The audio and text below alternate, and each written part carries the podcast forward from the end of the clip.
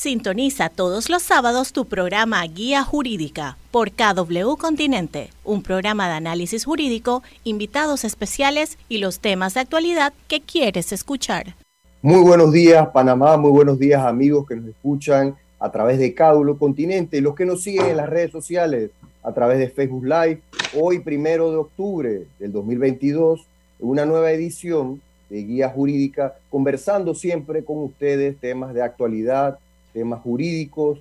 Y hoy eh, tenemos un tema sumamente interesante, un tema que durante la semana con nuestros amigos de las redes eh, hemos tenido muchos comentarios y esperamos pues que se conecten por Facebook Live para que nos envíen sus preguntas y comentarios. Hoy queremos hablar un tema eh, que consideramos fundamental para el desarrollo del país, un tema que incide en la salud pública, y hemos pues escogido para ustedes eh, hablarles sobre el acceso a los programas de fertilidad para las mujeres.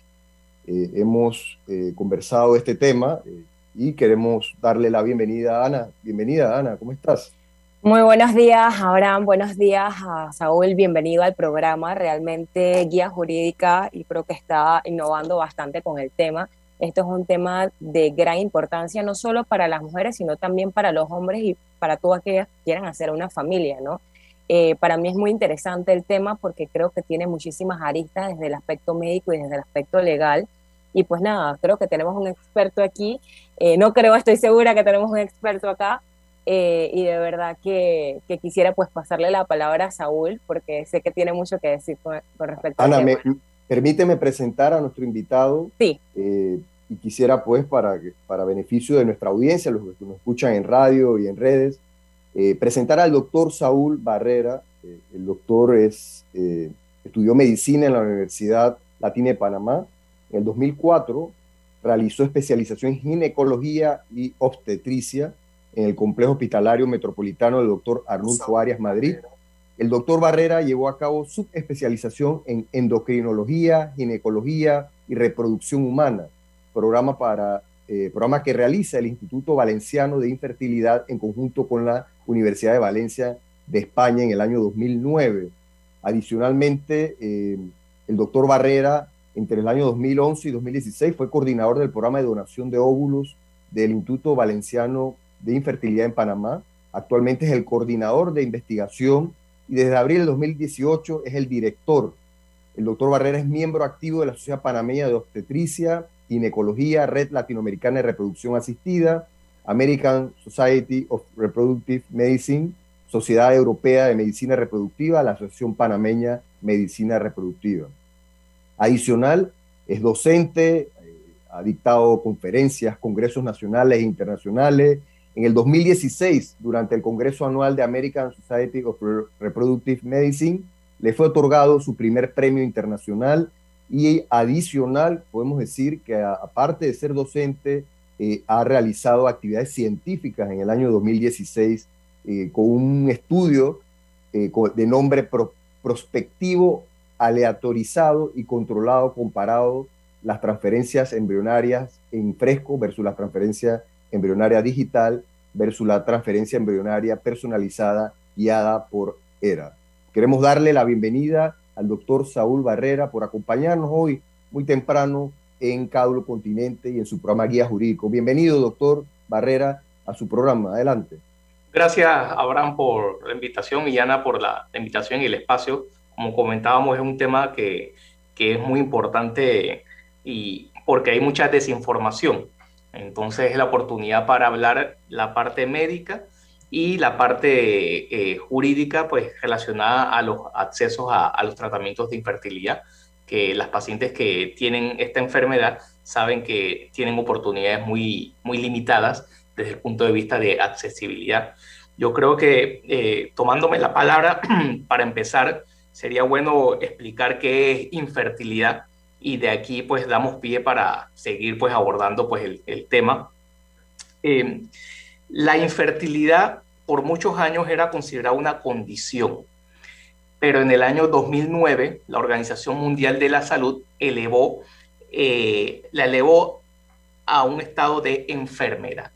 Y esto tiene sus implicaciones y tiene sus razones, porque eh, las personas que no podían quedar hijos decían que era estrés o que podía hacer cualquier otra cosa, pero ya está eh, eh, elevándola al estado de una enfermedad, se incluye la palabra la incapacidad para poder concebir un embarazo clínico. Entonces, incapacidad o impedimento para poder concebir un embarazo clínico que afecta la salud de la persona, de las personas que la rodean.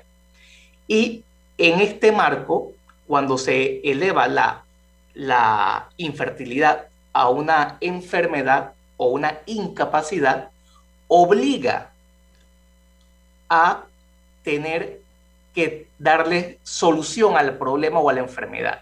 Y esta obligación ha hecho que a nivel de la región, distintos países, en Europa primero y ahora en Latinoamérica, hayan incorporado dentro de sus planes de tratamiento, de políticas de salud, distintos tratamientos de infertilidad pagados por el Estado, entre ellos pues Costa Rica pues, y Argentina. Y eh, entendiendo que es una incapacidad, eh, negar un tratamiento de infertilidad pudiera ser considerado hasta cierto punto, cierto grado de discriminación, pues ya eh, las palabras o las bases de esto pues las desconozco, pero al ser una enfermedad no es un capricho y definitivamente que desde el punto de vista de salud pública estamos obligados a darle solución a aquellas pacientes que presenten esta enfermedad. Muy bien, muy bien, Saúl. Excelente eh, partir pues, por esa condición. Estuve revisando que también este, este esta condición o enfermedad eh, se puede eh, traducir o, confirmar cuando en un término de 12 meses no se puede lograr concebir o tener un hijo. Ese es un elemento que, que, también quería compartir eh, y pues nos podrás confirmar, pero yo quisiera partir diciendo, bueno, ¿por qué estamos hablando eh, de accesos a programas de fertilidad para las mujeres? Y en principio, cuando lo conversábamos, eh, partimos diciendo que este es un derecho humano, es un derecho humano que, que no solo lo conciben eh, los tratados internacionales o la Convención Americana, pero también nuestra Constitución de Panamá eh, lo contempla y desde, desde, varias perspectivas, podríamos decirlo, desde el, desde el enfoque de la familia, incluso el enfoque del derecho a la, a la vida privada, el derecho a elegir a, constituir una familia y a, decidir, pues, tener o no un hijo. Y, si esta condición eh, se vuelve una limitante y se vuelve una enfermedad, eh, pues el Estado tiene una responsabilidad con, con sus conciudadanos, con la familia, para preservar la salud, para permitir que eh, la, paternidad y, y, maternidad, como está concebida en el artículo 63 de la Constitución, donde debe, el Estado debe promover la paternidad y la maternidad responsable mediante la educación familiar. También, de igual manera, en el, capítulo 6 sobre la salud, seguridad social y asistencia social, hay unos conceptos contemplados. Y ahí quisiéramos entonces partir diciendo, pero bueno, en Panamá, ¿qué, qué regula la materia? Que existen múltiples programas que seguro Saúl nos va a compartir, de, eh, para poder eh, acceder a la fertilidad o tener un hijo por medio del el uso de la ciencia. Entonces, ahí, ahí la pregunta sería, ¿qué ofrece el Estado hoy por hoy para estas parejas que quieren constituir una familia y que no pueden acceder eh, a clínicas privadas, pero también creo que es importante hablar cuál es el marco legal, porque Hoy por hoy no hay ninguna ley, no hay una regulación sobre la materia y básicamente eh, los parámetros son parámetros internacionales, son parámetros basados en, en, la ciencia, basados en la bioética. Entonces, ahí quisiéramos profundizar, Saúl, un poco para entrar en materia, eh, cuál es, dónde estamos, como Panamá, Panamá, dónde estamos y partiendo de un diagnóstico que, voy a adelantar, donde eh, según estudios, y, tomo declaraciones del doctor Saúl, Saúl Barrera en un periódico de la localidad, donde plantea que en Panamá hay entre el 15 y 20% de infertilidad entre las parejas panameñas. Saúl, para que nos, amplíe y, en contexto, eh, no tenemos ley, es un derecho humano, nuestra constitución debe promover eh, estos programas para, para promover la familia, para dar, brindar salud ante una enfermedad o, o, condición. Entonces, eh, para que nos puedas ampliar un poco la realidad en Panamá. Sí, bueno, la, la infertilidad es ser una, una enfermedad, según el diagnóstico, el paciente tiene distintas alternativas terapéuticas o de tratamiento. Y hay eh, tratamientos que no necesitan mm, un alto nivel de complejidad eh, y que pueden solucionarse o que de hecho se le puede dar solución eh, en las consultas de ginecología general de la seguridad social, por ejemplo, una paciente con ovario poliquístico que tenga problemas de ovulación pero vamos a enfocarnos a lo que se define como tratamientos de reproducción asistida, que es donde la participación del Estado y de la seguridad social es nula. Y los tratamientos de reproducción asistida, según glosarios internacionales, se definen como todos aquellos procedimientos que, que involucran la manipulación del el óvulo, el espermatozoide o los gametos y utilización de cualquier, o embriones, o utilización de cualquier técnica complementaria. Entonces, si nos enfocamos específicamente en lo que son tratamientos de reproducción asistida, la participación del Estado a nivel de la seguridad social es nula, es cero, y la participación que se tiene hoy en día es muy limitada y no es propiamente del Estado, es a través de eh, el Instituto Conmemorativo Gorgas, que tendrá ciertos recursos y cierto apoyo eh, que le da el Hospital Santo Tomás, que es un patronato, a la clínica Gorgas, pero una responsabilidad directamente del Estado en este momento en los tratamientos de reproducción asistida prácticamente que es cero. Y a nivel del el Instituto Gorgas, en, sincronización con el Hospital Santo Tomás, el acceso no es libre de costo. Estamos hablando que el tratamiento de fertilización in vitro cuesta 1.500 dólares más medicamentos. Y unos medicamentos pueden costar 1.500 a 2.000 dólares más. O sea que también estamos hablando de que en ese nivel, que es lo más accesible, estaríamos hablando de 2.500 a 3.500 dólares que eh, el paciente tendría que invertir para poder llevar su tratamiento a cabo en ese nivel. Muy bien, vamos a ir a una pausa con nuestro invitado especial, el doctor Saúl Barrera, para profundizar un poco de cuál es la realidad de las, de las parejas panameñas, ese, ese 15-20% eh, que, que hoy por hoy no está haciendo esfuerzo para poder lograr obtener un hijo eh, ante una condición o una enfermedad. Adelante, Roberto, adelante.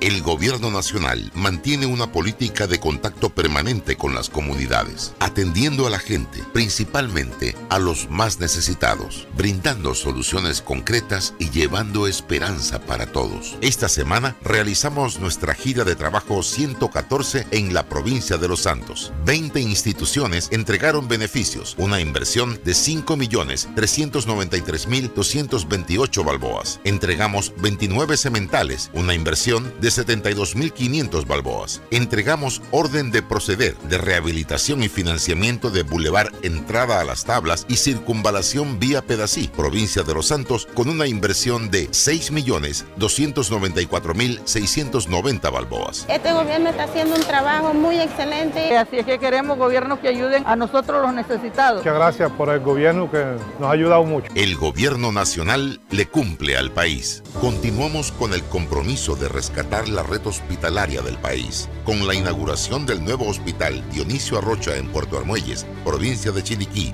y una inversión de 64.2 millones, beneficiando a más de 60 mil habitantes del occidente chiricano. Un moderno complejo equipado con tecnología de punta y 12 módulos para ofrecer atención en cardiología, medicina familiar, oftalmología, radiología, entre otros. Igualmente se inauguraron las modernas instalaciones de consulta externa y especializada del Centro Hospitalario Dr. Rafael Hernández en David, una inversión de 123 millones que beneficiará a una población de más de un millón de personas de Bocas del Toro, Veraguas, Chiriquí y la comarca Nave Buglé. Incluye los servicios de urgencias, fisioterapias y consulta externa, entre otros. El gobierno nacional le cumple al país. Sintoniza todos los sábados tu programa Guía Jurídica por KW Continente. De vuelta a su programa Guía Jurídica, voy hablando sobre los accesos a los programas de fertilidad con el doctor Saúl Barrera. Ana, hablábamos un poco en, la pausa eh, sobre el derecho a la vida y tú nos comentabas eh, desde dónde viene ese, esa responsabilidad o ese derecho. Adelante. Claro, por lo menos cuando analicemos el artículo 56 de la Constitución que me permito leer y dice, el Estado protege el matrimonio, la maternidad y la familia. La ley determinará lo relativo al Estado civil. Cuando hablamos de que el Estado tiene una obligación con la maternidad y la familia, definitivamente es necesario que se cree la estructura a lo interno para que las mujeres y los hombres que no puedan tener acceso eh, de forma natural a un embarazo y a crear una familia, pues el Estado pueda proporcionar estos elementos.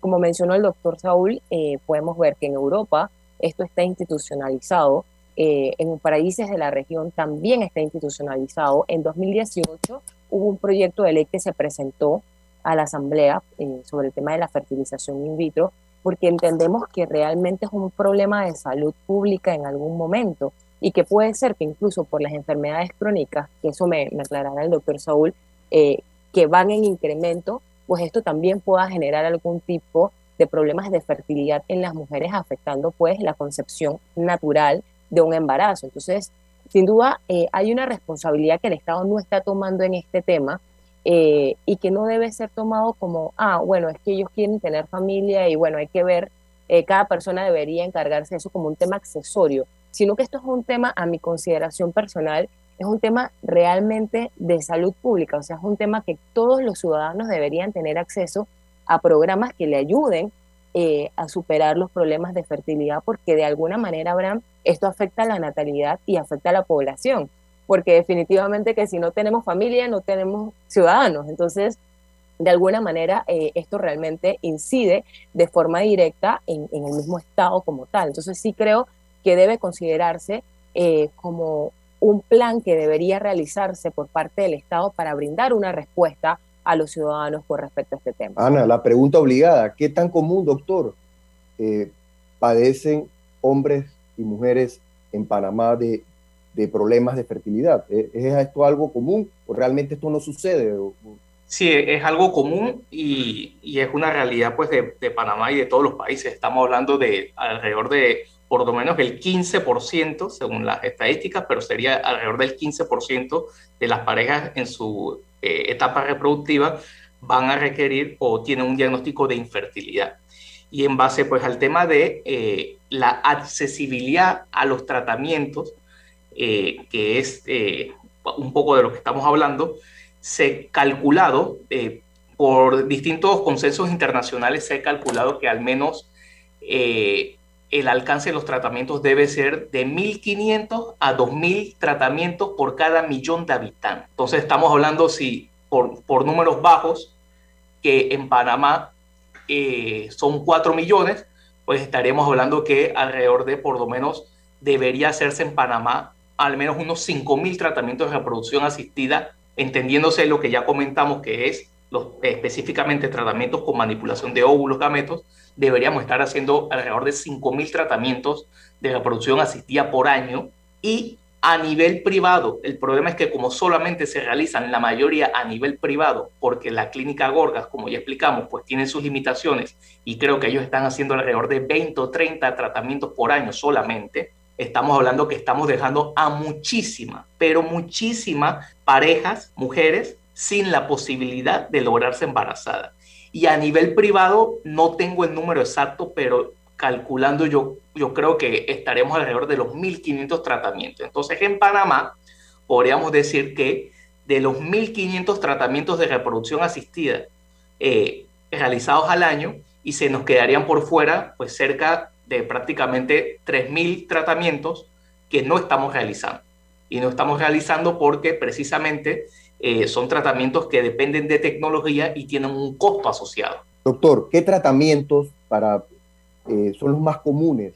Siempre hablamos de inseminación eh, y hablamos de... La fertilización in vitro. Fertilización in vitro, gracias. No sé si pudiera hablar, y si existe algunos otros, pero creo que son los más comunes. La diferencia entre uno y otro sería bueno para, para compartir. la inseminación artificial la inseminación artificial consiste en eh, la colocación de los espermatozoides previamente activados o como quien dice seleccionando los mejores dentro del útero de la mujer en el momento de la ovulación. Pero el embarazo como tal va a ocurrir todo de forma natural. El espermatozoide tiene que ser capaz de llegar a alcanzar el óvulo, va a fertilizar el óvulo de forma natural el embrión se desarrolla también dentro de la trompa de forma natural y luego ocurre la parte de la implantación. El otro tratamiento que se realiza es lo que es la fertilización in vitro con sus técnicas complementarias.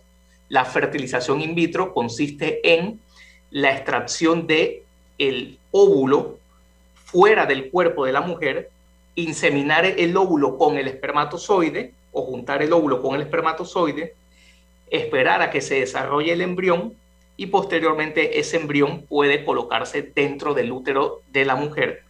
Y de ahí del in vitro pueden haber muchísimas variantes, con óvulos donados, semen donado, eh, con análisis genético de embriones, pues entre otras cosas.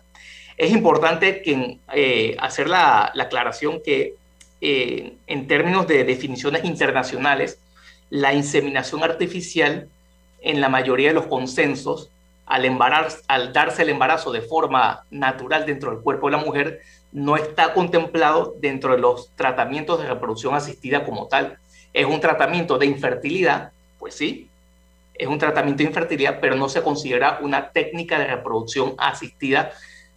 Y esto lo, lo han puesto algunas definiciones de esa manera para tratar específicamente sacar aparte la fertilización in vitro que implica muchísimas cosas diferentes y una logística más complicada a diferencia de la inseminación artificial que sí pudiera ser más accesible porque involucra un microscopio y una campana para preparar los espermatozoides y eso sí que pudiera ser de fácil acceso.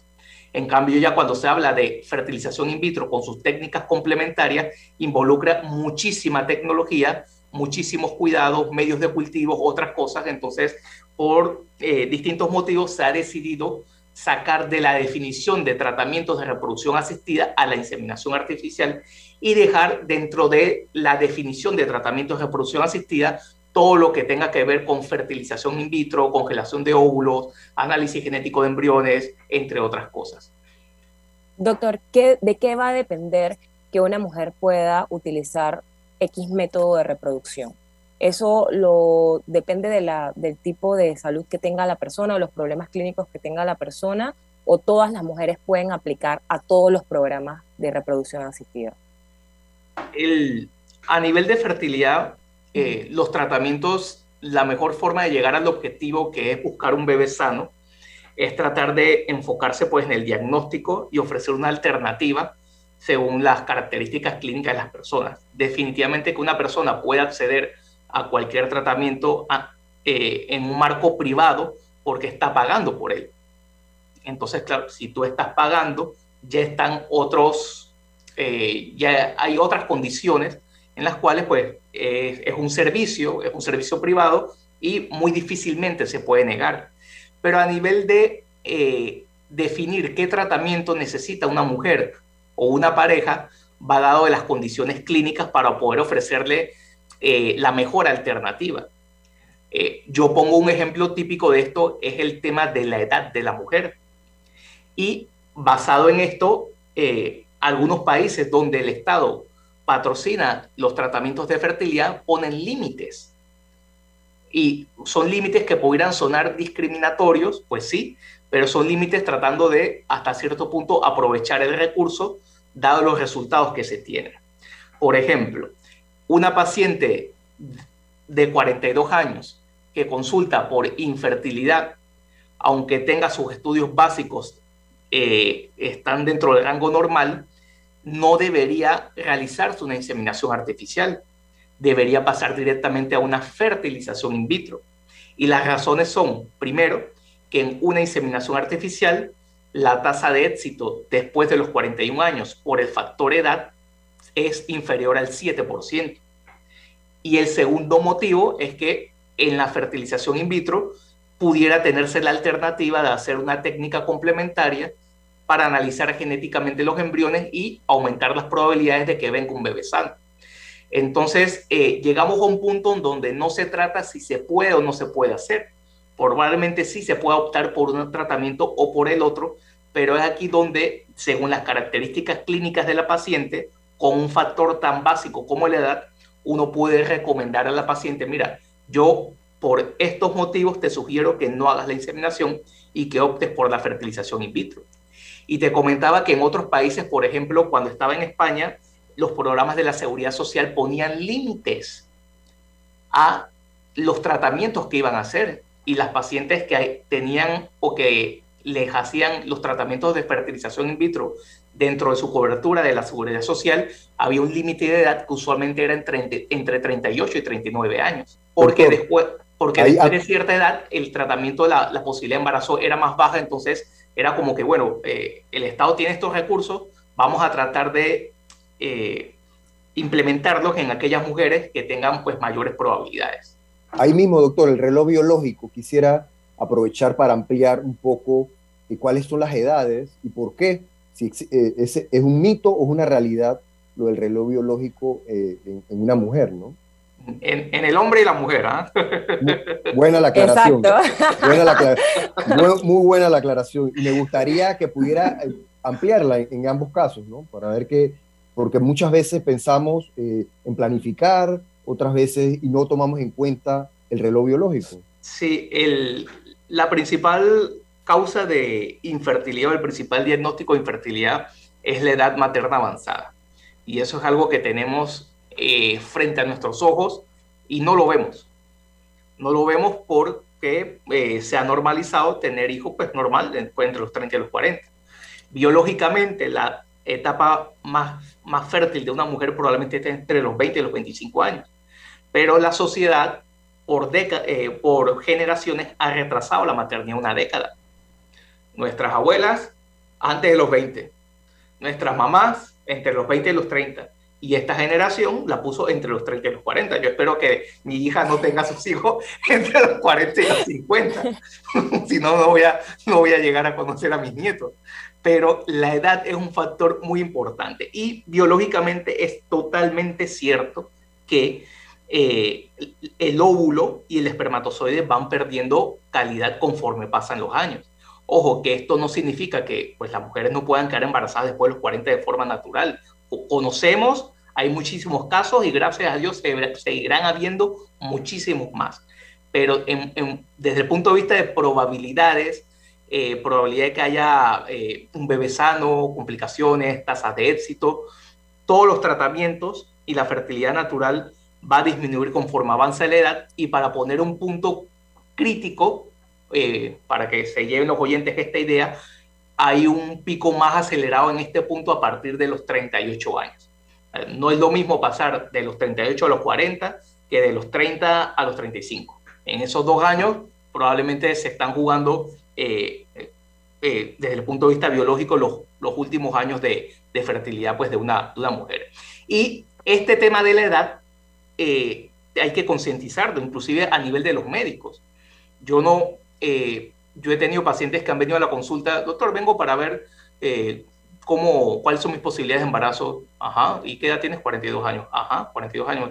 ¿Y tu ginecólogo qué te comentó? No, no, mi papá Nicolás, mi ultrasonido está bien, yo ovulo todos los meses. Entonces, que tener una revisión ginecológica normal tener un Papa Nicolau normal, tener reglas normales, yo soy puntual como un reloj, eso no te garantiza la fertilidad. Todo lo contrario, eh, si ya estás más arriba de los 40, solamente por el factor edad hay un punto importante que pudieras tener problemas y es importante en conocer las distintas alternativas. Y a nivel del hombre, pues a partir de los 40, eh, también empieza un proceso biológico de disminución de la calidad de los espermatozoides e inclusive eh, estos trastornos a veces que no entendemos como el autismo está más asociado a problemas de calidad espermatozoide que problemas a nivel de, del óvulo. Interesante, doctor. Y a mí sí me gustaría, eh, pues ahora que plantea este tema de que se corre básicamente una década para tener hijos, ¿Qué pasa con aquellas mujeres que están entre los 35, 40 años y que no han tenido una opción eh, o que no han pensado no han planificado un embarazo y digamos que llegan a los 37 o 38 años y dicen, oye, en verdad yo quisiera tener un, embarazo? O sea, ¿cómo, cómo se protege el, el óvulo para que pudiese tener un bebé sano? O sea, ¿hay alguna opción para esto? Sí, hoy en día, eh, que tampoco es algo tan, tan antiguo, hace aproximadamente 10 años se ideó una técnica que se llama vitrificación de óvulos, que ah, plantea la posibilidad de poder criopreservar los óvulos sin que pierdan calidad y que se puedan, al momento de quererlos utilizar, eh, utilizarlos sin mayores problemas. Eh, nosotros a nivel de la clínica IDI eh, tenemos un programa de preservación de la fertilidad que consiste básicamente pues, en pacientes, ya sea por motivos oncológicos, que una paciente con diagnóstico de cáncer de mama, que sabe que la quimioterapia puede producir menopausia en el 60% de ellas y que el cáncer de mama es curable y que luego que te curas necesitas retomar tu vida y si no tienes la maternidad cumplida, esta paciente puede eh, tomar la decisión de congelar sus óvulos y de esa manera, cuando esté curada del tratamiento, retomar su vida en todos los sentidos. Porque pues el tema de la, lo que es calidad de vida pues involucra muchas cosas eh, y esto pues está dentro de la definición de, de, salud general. Un, un, estado eh, biopsicosocial eh, totalmente pues funcional. Y la otra eh, grupo de mujeres pues son las pacientes pues que plantea Hanna en las cuales están claras que desean ser madres y dentro de su derecho también tienen que decidir cuándo quieren serlo, porque esto es el otro lado. Está la sociedad empujando, empujando, empujando, que cuando, la sociedad y la familia, que cuando, que cuando, pero primero, no todas las mujeres quieren ser mamás. Pues, eh, y tienen que tener el derecho de elegir quién quiere y también quién quiere cuándo quiere. Y en esta situación, poder preservar los óvulos en una paciente a los 35, 36, 37 años, antes que el impacto de la edad sea mayor, le va a permitir una alternativa para un tratamiento de fertilización in vitro en el futuro, si más adelante, por temas de la edad, ella no puede hacerlo de manera natural. Que congelar los óvulos no significa que esta paciente necesita un in vitro sí o sí. Yo ya en este punto tengo muchas pacientes en las cuales eh, han congelado sus óvulos y quedaron embarazadas de forma natural y me han llamado, pues Saúl, ya tengo dos hijos, esos óvulos, eh, mira, eh, pues eh, deséchalos, descártalos. Y otras pacientes que gracias a los óvulos que congelaron hace 8 o 10 años es que han podido eh, lograr ser, ser madres y cumplir ese, ese derecho de tener una familia. ¿Cuánto tiempo dura un óvulo congelado?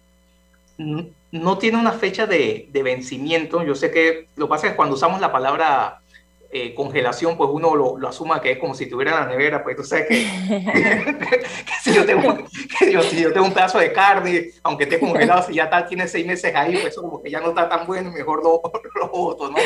Pero el, el, la, el, tema de congelar el óvulo, creo preservarlo, eh, tiene la ventaja que biológicamente el óvulo no va a perder sus propiedades eh, y definitivamente en, si estuvo congelado un año, dos años, cinco años o diez años, prácticamente al momento de descongelarlo va a ser exactamente lo mismo. Inclusive eh, este tema se le ha dado mucho seguimiento y eh, los estudios clínicos hoy en día evalúan hasta el desarrollo, han evaluado hasta el desarrollo eh, intelectual de niños nacidos con de óvulos congelados y se ha visto que no hay ningún tipo de problema ni diferencia en comparación a los otros. Entonces, es algo que a la información médica que se tiene al momento es, es bastante tranquilizante y es una alternativa, pero volvemos al, a lo mismo. Esta alternativa, ¿quién la va a utilizar? Pues la va a utilizar la persona que tenga la accesibilidad y eh, va de la mano con un tema de recursos, cuando no debería ser el que tiene el acceso al que tiene recursos, si todos tenemos el derecho. Para una idea, doctor, ¿qué costos podemos estar hablando? Inseminación artificial, fertilidad in vitro, congelamiento eh, de, óvulos. O sea, ¿cómo pudiéramos, para que tengamos una idea de que eh, esto es muy costoso, esto impacta incluso el patrimonio familiar, eh, porque es un esfuerzo para poder lograr tener una familia, ¿no? Un, un costo importante del tratamiento total, casi que un 30% lo llevan los medicamentos.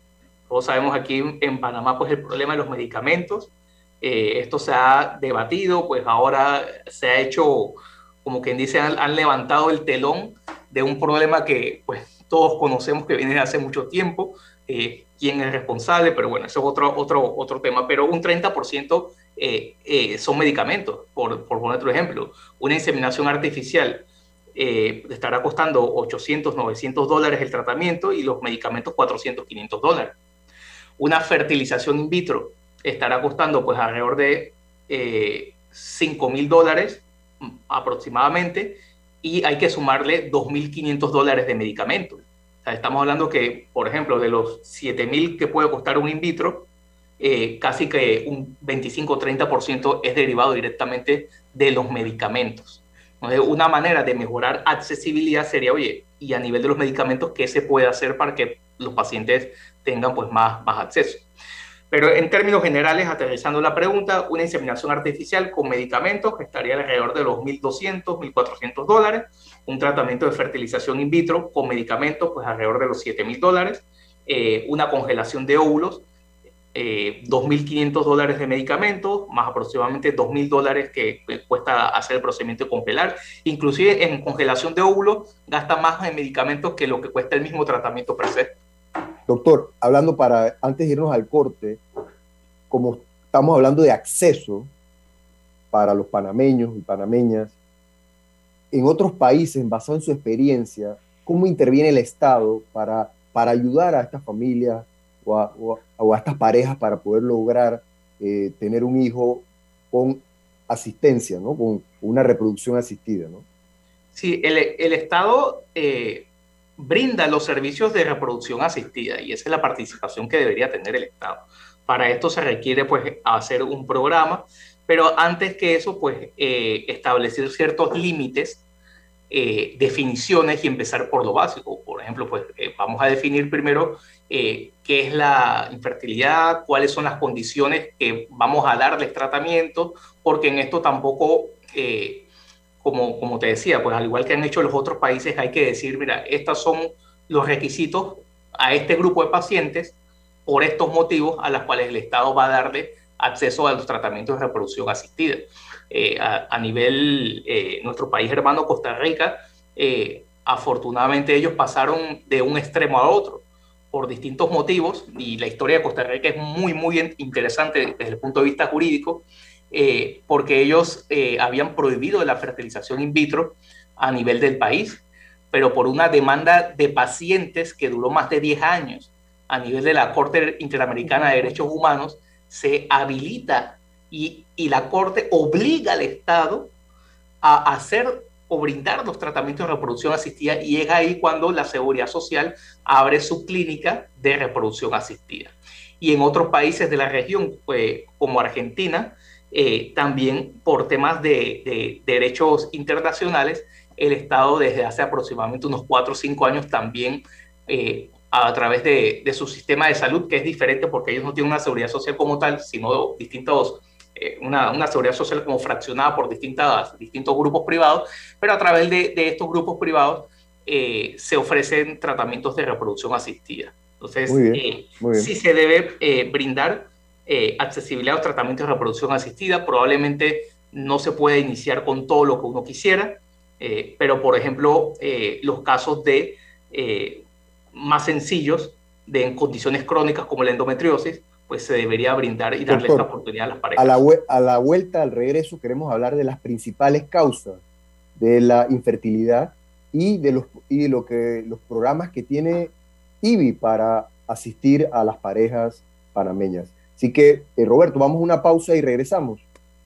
El gobierno nacional mantiene una política de contacto permanente con las comunidades, atendiendo a la gente, principalmente a los más necesitados, brindando soluciones concretas y llevando esperanza para todos. Esta semana realizamos nuestra gira de trabajo 114 en la provincia de Los Santos. 20 instituciones entregaron beneficios, una inversión de 5.393.228 balboas. Entregamos 29 cementales, una inversión de 72.500 balboas. Entregamos orden de proceder de rehabilitación y financiamiento de Boulevard Entrada a las Tablas y Circunvalación Vía Pedací, provincia de Los Santos, con una inversión de 6.294.690 balboas. Este gobierno está haciendo un trabajo muy excelente. Así es que queremos gobiernos que ayuden a nosotros los necesitados. Muchas gracias por el gobierno que nos ha ayudado mucho. El gobierno nacional le cumple al país. Continuamos con el compromiso de rescatar la red hospitalaria del país, con la inauguración del nuevo hospital Dionisio Arrocha en Puerto Armuelles, provincia de Chiriquí, y una inversión de 64.2 millones beneficiando a más de 60.000 habitantes del occidente chiricano. Un moderno complejo equipado con tecnología de punta y 12 módulos para ofrecer atención en cardiología, medicina familiar, oftalmología, radiología, entre otros. Igualmente se inauguraron las modernas instalaciones de consulta externa y especializada del Centro Hospitalario Dr. Rafael Hernández en David, una inversión de 123 millones que beneficiará a una población de más de un millón de personas de Bocas del Toro, Veraguas, Chiriquí y la comarca Nave Buglé. Incluye los servicios de urgencias, fisioterapias y consulta externa, entre otros. El gobierno nacional le cumple al país. Sintoniza todos los sábados tu programa Guía Jurídica por KW Continente. De vuelta a su programa Guía Jurídica, realmente eh, en, la pausa eh, se generó aquí muchos comentarios y, se abordó un tema interesante sobre todo lo que es la experiencia de Costa Rica y hablábamos con el doctor Saúl, pues en general, ¿qué genera la infertilidad? ¿Cuáles son las principales causas? También quisiéramos saber eh, tenemos una pregunta de los amigos de las redes sociales. Eh, amigo Rafael comenta que en otros países los bancos dan préstamos para este tipo de tratamientos. Eh, la amiga Felipa nos pregunta cómo está el aspecto ético en cuanto a la fertilización in vitro, en donde se generan varios embriones, pero solo uno es implantado en el útero y se debe descartar los otros, ya que se dice que siendo embriones es una vida humana. También el amigo Roque Castroverde en sintonía y saludando y felicitando al doctor Barrera. También tengo comentarios, doctor, dice, ese es mi doctor, eso me ayudó a mí para que sepan. Adelante. Pues, las principales causas de infertilidad eh, depende de los diagnósticos. Eh, a nivel de la mujer podríamos comentar que hormonalmente está el síndrome ovario poliquístico, que es muy sonado, que es un trastorno metabólico hormonal, pero que no necesariamente involucra necesitar un tratamiento de reproducción asistida. Eh, otra causa que es una condición crónica muy, muy, muy escuchada también es la endometriosis, que sí, muchas pacientes con endometriosis van a requerir un tratamiento de reproducción asistida por distintas afectaciones a nivel de los órganos reproductivos. Como ya comenté, pues está el hecho de la edad, que para mí pues es la principal causa. Eh, hay otros distintos trastornos que pueden afectar a nivel del hombre, la calidad, la cantidad eh, a nivel de los espermatozoides. Cuando ponemos todo en conjunto, las causas de infertilidad usualmente hasta un 30% son mixtas, 30% eh, el factor femenino y 30% pues el factor masculino. O sea que el hombre dentro del paquete de causas o diagnósticos de infertilidad juega cerca de un 40% y es, y es importante por eso siempre abordar el tema de la infertilidad pues de pareja. Dentro de las alternativas de tratamiento eh, que podemos ofrecer en IBI, realmente nosotros manejamos todos los casos. ¿Cuántos años tiene IBI en Panamá, doctor? ¿Cuántos años tiene IBI en Panamá? estamos desde el 2008. No, para 14 años. Y, y, los tratamientos, haber tenido muchas experiencias en sí, estos 14 eh, años. muchas, muchas gratificaciones, mucha, eh, la verdad que dentro del tema del, trabajo, pues a todo el mundo le gusta lo que, lo, su trabajo, ¿no? Pues por eso está en eso, pero el mejor momento del día, como digo yo, pues es siempre informar una prueba de embarazo positiva. Eso, la verdad es que eso, hay, pocas cosas que te den esa, esa, esa satisfacción, escuchar en, en, en, la voz del paciente, pues lo que se ha logrado. Y, y, esto, eh, hablamos de los distintos tratamientos, ¿no? Pues eh, decía que, que muchas veces eh, los tratamientos no necesariamente es técnicas de reproducción asistida, a veces consejería, alimentación, una inyección, orientación, como digo yo, puntería al momento de, tener relaciones sexuales. Pero si el caso es complejo, hay que entender que hoy en día en Panamá, en IBI, se puede acceder a la última tecnología. O sea, usted en Panamá eh, puede tener acceso a un tratamiento con altos niveles de estándar de calidad, con resultados también como si se estuviera atendiendo en cualquier país del primer mundo y esto es importante pues saberlo. O sea, mucha gente eh, para distintas condiciones, tú dices, no, mira, que tengo que viajar a Colombia para operarme porque en Panamá no hay experiencia o voy a ir a Estados Unidos a hacerme este estudio a nivel de fertilidad de tratamientos de reproducción asistida en Panamá, no es así. En Panamá se tiene y se cuenta con toda la tecnología y no existe un solo tratamiento en esto que se haga en un país de primer mundo que no se esté no, realizando. No hay que ir a Colombia, doctor, no hay que ir a Colombia. a pasear nada más. A pasear nada más. Doctor, una pregunta. ¿Qué pasa con aquel hombre que tiene, digamos, entre 38 o 40 años y dice, bueno, yo no he podido tener hijos, ¿hay alguna opción para, para el hombre que pueda ser atendido en IBI o, IBI solamente atiende mujeres? Nosotros, eh, esto, eh, hablamos de medicina reproductiva y nosotros cuando eh, nos presentamos, hablamos como especialistas en medicina reproductiva precisamente para abordar todos los temas relacionados a esto. Por ejemplo, un hombre que pueda tener algún tipo de problema, eh, hay alternativas de tratamiento pues para poder darlos y pues algunos casos los manejaremos acá, pero esto es un equipo multidisciplinario que involucra también la participación de urólogos para tratamientos específicos en el hombre. Pero por ejemplo también eh, una población que eh, una, una mujer soltera. O sea, una mujer soltera pues también eh, puede acceder a distintas alternativas, un banco de semen, simplemente porque está en su derecho de querer ser madre y pues poder pues eh, hacerlo.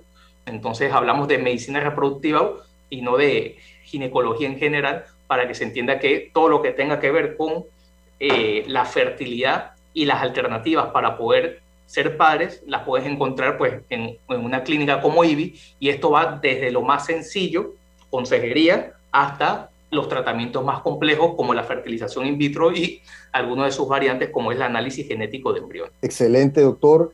Eh, la verdad es que este tema es sumamente interesante, es un tema que da para varios programas. Ya me, me, están pidiendo una segunda parte, doctor Barrera, porque querían pues conocer algunos aspectos, pero bueno, usted sabe, estamos en la radio, y el tiempo vuela, yo quisiera que, usted esto, aprovechemos estos últimos minutos, primero para que usted le pueda dar una recomendación a, tanto a la mujer como al hombre eh, ante una situación, a una condición de fertilidad, eh, ante estar padeciendo, porque esto como ya, ya está concebido como una enfermedad. Eh, y por el otro lado, también dónde podemos obtener información, pero información realmente eh, objetiva, información que realmente eh, eh, que goce de credibilidad, porque usted sabe, en las redes sociales, en internet uno puede buscar de todo, pero realmente IBI y también que nos, los de, nos comparta sus teléfonos, los datos de IBI para aquellos que quieran conocer un poco más sobre los programas de reproducción asistida que tiene IBI.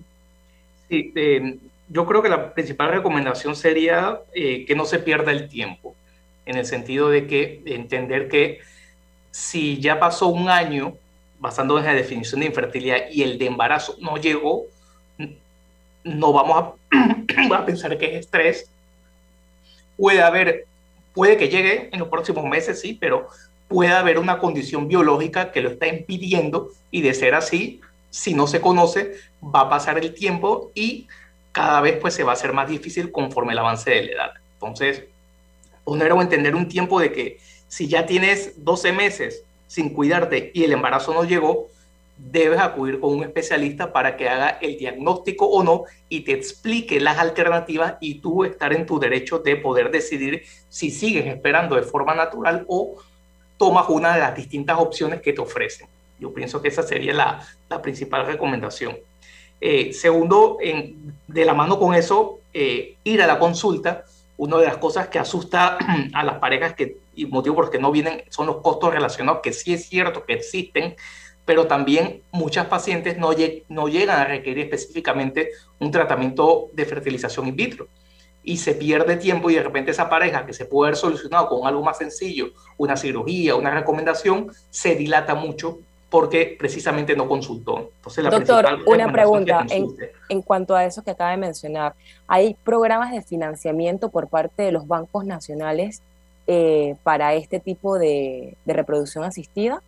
No, eh, específicamente para esto no.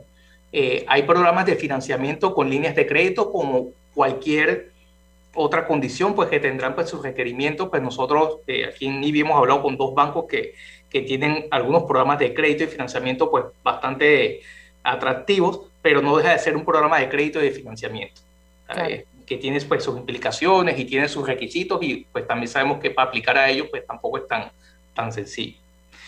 Eh, los ¿Dónde puede adquirir información, doctor? Información y, sus, datos. internet es, es, un mundo y como dice, pues buscar información ahí pues es, complicado. Eh, yo diría pues que a través de, de las clínicas grandes, por ejemplo, IBI tiene su, su, página web donde hay un blog y hay distintas informaciones de, de, qué son los tratamientos. Probablemente si quieres saber específicamente un tratamiento, pues lo mejor sería que vayas a, a las páginas eh, de las clínicas con los blogs de las clínicas, pues donde de una forma u otra van a explicar de una manera más científica eh, toda la información pues, de los distintos tratamientos. Nosotros en IBI, por ejemplo, eh, hemos desarrollado guías para condiciones frecuentes, guía de endometriosis, guía para madres solteras, guía de ovario poliquístico, eh, tratando de, precisamente de responder la mayoría de las preguntas más frecuentes de los pacientes y todo esto está disponible pues, a nivel de la página web. Los teléfonos de contacto eh, de la clínica son el 212-5484 eh, para pedir una cita ya sea conmigo o con la doctora Maika Morgan, ambos somos ginecólogos con una subespecialidad en medicina reproductiva, pues y encantado de poder pues, ayudarles y, y, bueno, aquí estamos para servirles. Interesante, doctor. Hoy ha sido una mañana llena de información, conocimiento y le agradecemos haber compartido en Guía Jurídica. Nos despedimos sus amigos de siempre, Anangeli Campos, Abraham Carrasquilla y eh, agradecemos al doctor Saúl Barrera por estar en el día de hoy. Saludos Panamá, nos vemos el próximo sábado. Saludos, otro tema de interés nacional.